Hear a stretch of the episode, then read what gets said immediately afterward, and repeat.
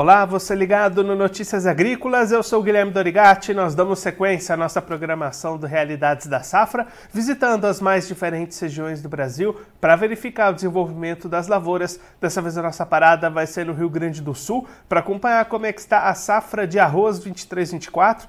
Quem vai conversar com a gente sobre esse assunto, ajudar a gente a entender um pouquinho melhor esse cenário, é a Flávia Milktomita, diretora técnica do IGA, já está aqui conosco por vídeo. Então seja muito bem-vinda, Flávia sempre um prazer estar aqui no Notícias Agrícolas. Olá, tudo bem? Um prazer, o prazer é todo meu.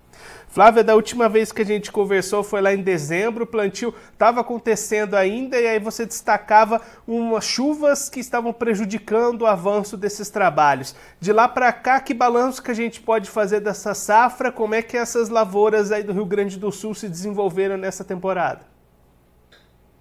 É, naquele período que a gente estava conversando, a gente ainda estava semeando arroz, né? Porque a semeadura ela se prorrogou bastante por conta das chuvas, né? É, que teve nesse período. Então, ela se prolongou bastante a, a época de semeadura. A gente está com uma época que iniciou uh, no final de setembro e que foi até dezembro, essa parte de semeadura. Uh, foi a parte mais complicada até agora, né, do, do El Ninho, aqui no Rio Grande do Sul foi a parte de semeadura. Uh, ela fez com que algumas uh, tivessem algumas alterações, né, na verdade, é, por conta dessa chuva. A gente teve uma área menor de soja em terras baixas, né? A gente teve uma queda aí de 16% de, de, de área, né, por conta disso. Soja muito mais sensível aí aos estresses hídricos. Uh, quanto ao arroz, a gente consolidou, né, uma área de 900 mil hectares, então, a gente já tinha uma previsão que ia ter um aumento dessa área e ele se consolidou. Então, em relação à safra passada, foi um aumento de 7,17% dessa área. Uh, a gente teve alguns períodos de um pouquinho de frio, né, que a gente chama aqui no Rio Grande do Sul do frio do carnaval, uh, mas também não foi um frio muito forte, então também não, não tivemos grandes problemas quanto a isso. Uh, iniciamos agora o período de safra, né, como te falei, tem áreas plantas semeadas de setembro a dezembro, então vai ter também uma colheita bastante longa, mas estamos, uh, acreditamos que até o final da semana a gente tenha atingido 5% da área uh, colhida no estado. E aí, Flávia, como é que estão as expectativas de produção, de produtividade depois desse período de desenvolvimento que você destacou? A gente sabe, né, pelo histórico, que em anos de El Ninho, o arroz ele não bate recorde de produtividade, né? Tem uma menor é, luminosidade e por conta também do atraso nessa época de semeadura. Mas nós, nós estamos contando com, com, a, com o tempo, né, com a previsão do tempo, com a nossa meteorologista Jossana. A gente está tendo alguns dias bem quentes, tá? Com muito sol, que está animando bastante o produtor gente fala que arroz gosta muito de água no pé e sol na cabeça, e isso a gente está tendo. Uh, não acredito num recorde de produtividade, mas não vamos ter desabastecimento, né? Porque pode não ter sido um ano bom nessa época de semeadura com o El Ninho, mas também teve um aumento da área. E teve algumas áreas, por exemplo, a Zona Sul, né? que é uma regional bastante importante de arroz, que quase 80% foi semeada dentro do período uh, ideal de semeadura. Então, acreditamos que uh, esse, isso vai, vai manter o abastecimento uh, interno e não teremos problemas de falta de arroz no mercado brasileiro. E aí, Flávio, um outro ponto que você tinha destacado na nossa última conversa era o, cenário mais propício para doenças diante dessa chuva mais constante. Como é que ficou essa situação de pragas e doenças nessa safra? É, com esse, esse período mais nublado, né, com bastante umidade, a gente tem muito problema com fungos.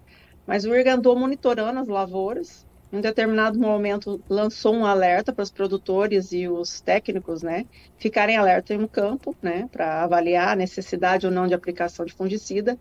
E não tivemos, uh, pelo menos, notícias de perdas grandes com, com fungo, né? O produtor estava bem atento quanto a isso. E aí, Flávio, olhando agora para o lado do mercado, como é que estão os preços e as condições para o produtor que está iniciando a sua colheita e comercializando a sua safra? Uh, os preços vinham muito bons, né? Uh, o produtor estava bastante contente, mas com a entrada né, da, do início da colheita, da safra, uh, provavelmente esses preços tendem a baixar um pouco, né? Mas o produtor ainda está bastante animado, foi um período bom de venda de arroz. Então, o produtor gaúcho nesse ano pode vislumbrar uma margem de rentabilidade positiva para o arroz?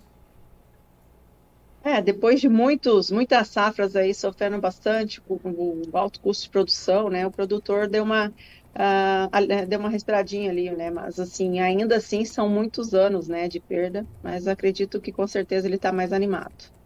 Flávia, muito obrigado pela sua participação, por ajudar a gente a entender melhor todo esse cenário. Se você quiser deixar mais algum recado, destacar mais algum ponto, pode ficar à vontade.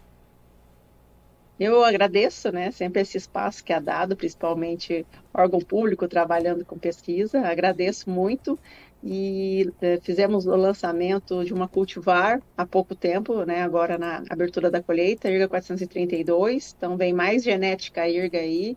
Esse ano a gente fechou com 65% da área do Rio Grande do Sul com genética IRGA. Então seguimos dominando a genética do arroz irrigado aqui no Brasil. Flávia, mais uma vez, muito obrigado. A gente deixa aqui o convite para você voltar mais vezes e a gente seguir acompanhando o avanço da colheita do arroz aí no estado. Um abraço, até a próxima. Um abraço.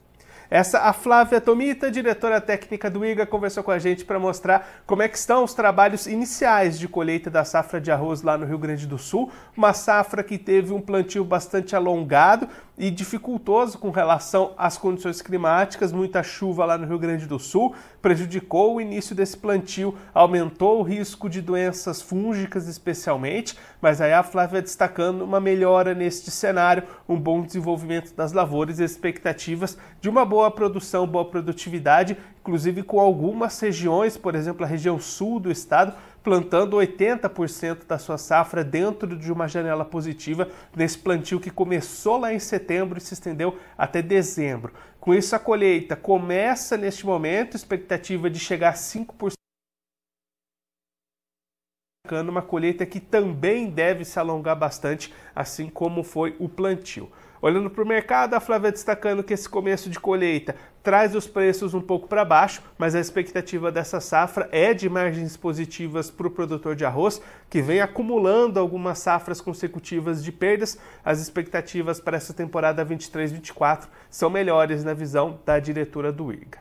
Agora eu vou ficando por aqui, mas a nossa programação volta daqui a pouquinho. Notícias agrícolas, informação agro relevante e conectada.